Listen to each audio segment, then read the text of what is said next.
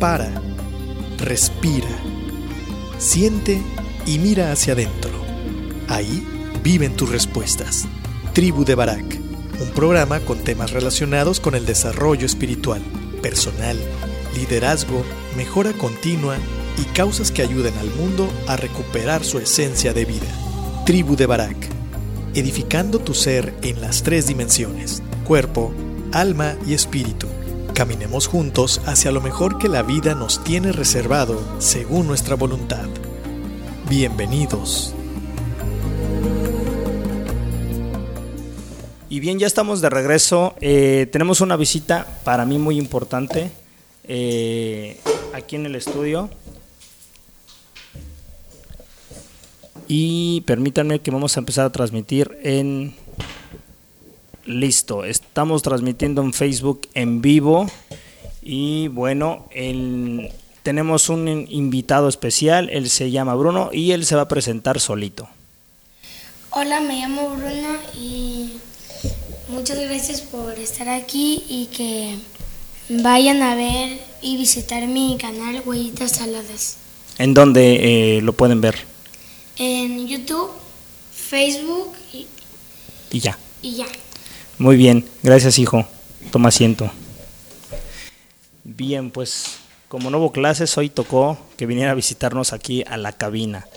Eh, te decía antes de irnos al corte que el día de hoy vamos a platicar de lo que es por qué hacemos lo que hacemos, dicho de otra manera, eh, sin querer queriendo. ¿Por qué vamos a llegar a eso de sin querer queriendo?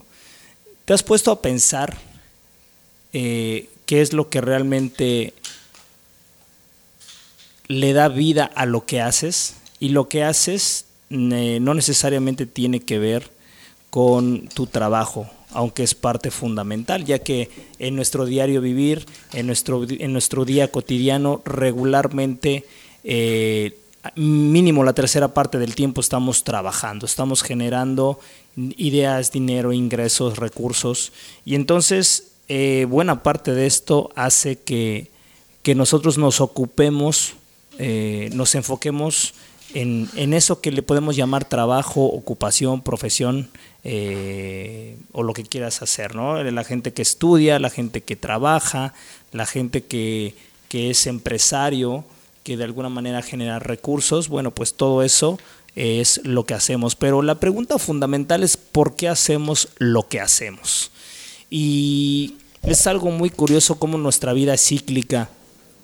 Bien es cierto que cuando somos niños, pues te mandan a la escuela y es pues, por lo que te, pues tienes que ir a la escuela, ¿no? Tus papás te dicen que tienes que ir a la escuela y a veces no tienes ganas, no tiene mucho sentido y entonces tu papá te manda, te ordena y tienes que ir a la escuela. Ya estando en la escuela resulta que no es tan aburrido, resulta que haces amigos y entonces empiezas a significar el ir a la escuela.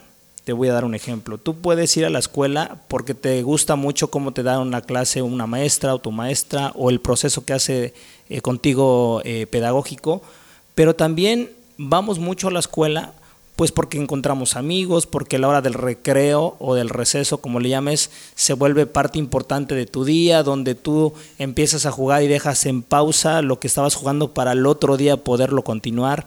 Eh, de repente tienes proyectos comunes, eh, a lo mejor el martes es el día de educación física y es el día que más eh, disfrutas. Y entonces resignificas o le das significado a lo que haces, ¿no? En, términos, en términos muy prácticos. Eh, pero ¿qué pasa cuando de repente llegas a un punto donde, donde eh, tal vez por tu personalidad, eh, los compañeros empiecen tal vez a, hacerte bullying, abusar física o emocionalmente, o física y emocionalmente de ti, y entonces resulta que ir a la escuela ya no es tan divertido como si solía serlo ¿Qué es lo que pasa? Que entonces el significado de ir a la escuela ha cambiado. Y ha cambiado a lo mejor no a través de ti, sino a través de las circunstancias que te rodean. Y entonces nosotros conforme vamos creciendo vamos dándole significado a lo que vamos haciendo. Insisto, cuando estás estudiando tiene un significado. Cuando llega el momento en que tú llegas a la carrera o a elegir la carrera, entonces eh, empiezas a pensar a qué me voy a dedicar el resto de mi vida. Y ese a qué me voy a dedicar el resto de mi vida se puede convertir precisamente en una búsqueda de empezar a modelar quién vas a ser en la adultez? ¿Quién vas a ser a, a partir de lo que tú hagas o a lo que tú te quieras dedicar? Si bien es cierto que nosotros no somos lo que hacemos necesariamente, buena parte de, lo, en lo que nos vamos convirtiendo es precisamente en lo que hacemos. Y entonces esto es, esto es uh, se convierte en una simbiosis, en una necesidad de hacer para significar y de darle significado a lo que hacemos. No, puede, no podemos separar una cosa de otra. Y llega el momento en que a lo mejor tú eliges una carrera y a partir del significado que tú le des a una carrera, vamos a poner dos ejemplos. Tienes un eh, tienes la posibilidad de estudiar, no sé, arte, porque a ti te apasiona el arte, pero también la familia se ha dedicado a la abogacía, es decir, son abogados. Entonces tú te encuentras con una disyuntiva de la herencia o de la tradición familiar de abogacía y lo que conoces y de lo que se habla, pero por otro lado te apasiona el arte. Y entonces, para poder elegir, vas a tener que significar, darle significado, a cual, significado o peso a, cualquiera de las dos cosas. Eh, digamos que si la abogacía para ti significa dinero y eso es lo suficientemente poderoso para ti, pues por supuesto que vas a poder o tal vez elegirás ser abogado por encima de algo que te apasiona como pueden ser las artes. Ahora, si tú eres realmente alguien apasionado, alguien que que el dinero es secundario, que la parte de autorrealización eh, le das más peso o la parte de, de crecimiento interno, ¿no? de creación, pues seguramente vas a escoger la parte de estudiar artes.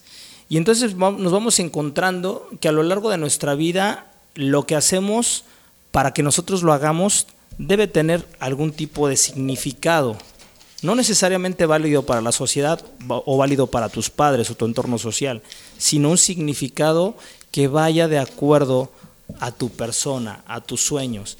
Y nos enfrentamos con preguntas como, ¿por qué hiciste lo que hiciste? ¿Por qué no hiciste lo que hiciste? ¿Por qué hiciste lo que hiciste y no deberías haberlo hecho? ¿Por qué no hiciste lo que hiciste y deberías haber hecho? Y entonces se convierte en, más que un juego de palabras, se convierte en darle una búsqueda que tenga eh, que tenga buena parte de, de, esencia de lo que tú buscas para tu vida, de lo que tú buscas para tus emociones, para tu ser. Y curiosamente, conforme nosotros vamos creciendo, fíjate cómo es como es eh, curioso. Cuando nosotros nacemos, nosotros somos esencialmente nosotros, sin que sepamos que somos nosotros. Conforme vamos creciendo, nos vamos convirtiendo en la versión de lo que tus papás quisieran, de lo que la sociedad entremarca que debiera ser, entre lo que tus compañeros te invitan a hacer, y entonces nos vamos formando lo que pensamos que es nuestra propia personalidad. Nosotros vamos significando nuestra persona a través de la validez de un tercero. Se nos fue el Facebook. Voy a intentar conectar. Eh, entonces, a través de nosotros eh, darle, irle dando significado y validez a lo que a lo que el exterior dice de mí, yo voy a poder empezar la búsqueda que tiene que ver con mi verdadero yo, con lo que nosotros conocemos como el ego, que a veces la connotación que le damos es completamente errónea porque nosotros no somos ese ego eh, egoísta y mala leche, sino el ego se traduce literalmente en, en quién tú eres.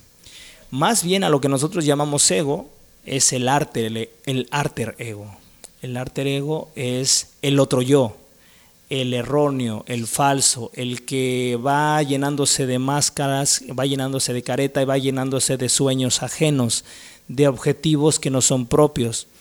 Y entonces cuando nosotros nos dejamos arrastrar por la economía, nos dejamos arrastrar porque me casé, tengo dos hijos y los tengo que mantener, y me voy dejando arrastrar porque eh, en el negocio en el que me estoy moviendo, que antes me ilusionaba, ahora deja de tener un sentido propio a la evolución personal, profesional y espiritual en la que me encuentro hoy en día. A lo mejor después de 7, 10, 12, 15 o 20 años, resulta que lo que antes era fenomenal y excitante para ti, el día de hoy es mecánico y entonces pasamos a ser robots de nuestro trabajo, robotizamos a, nuestra labor. De hecho, a veces decimos que la rutina mata cualquier cosa y no es cierto. La rutina es lo que te puede llevar al éxito.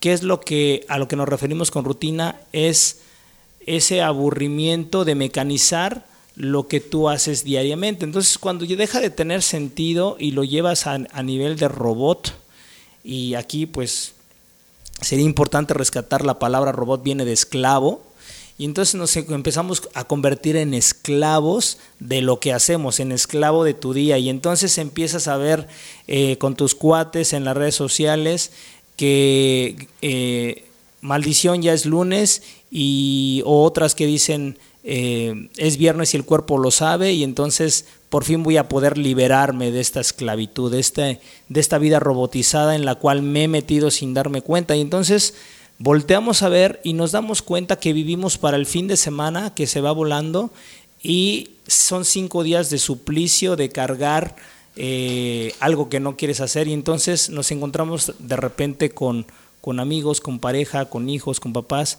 que vivimos robotizados, que vivimos eh, una pesadilla, por decirlo así, ¿no?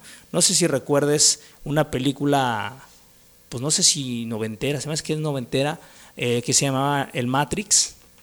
Bueno, el Matrix es una eh, es un ejemplo o es una propuesta de una vida original y de una vida de mentiras. Y la vida de mentiras, pues es la vida en la que nos metemos sin darnos cuenta, una vida que nosotros nos hemos creído que no podemos, una vida que nos hemos creído que solo el que tiene dinero puede ser feliz, una vida que nos hemos creído el que eh, el que la sociedad te dice que tú no lo vas a lograr pues, porque eres eh, el, peor de los, de los profesionistas o porque no estudiaste no puedes llegar a ser empresario. Y muchas de esas cosas que nos vamos creyendo, que le vamos creyendo a la vida y se lo vamos creyendo precisamente porque no le encontramos sentido ni significado esencialmente a lo que hacemos. Entonces, eh, más o menos va por ahí. Vamos a hacer un corte a este, a este punto. Te voy a dejar como como en, suspenso para que cuando regresemos al segundo bloque le entremos con todo y lo hagamos un poquito más largo. Te vamos a dejar con una segunda rolita de Camila, disfrútala mucho y regresamos. Piensa en tu cuerpo como el vehículo, tu alma como el volante, tu espíritu como el motor y la mente, tus pensamientos como el conductor de tu vida. En la tribu de Barak observaremos y edificaremos el vehículo, poniendo al conductor al volante utilizando el motor en favor de la vida y el bienestar. Todos los viernes, 10 de la mañana, por turismoradio.com.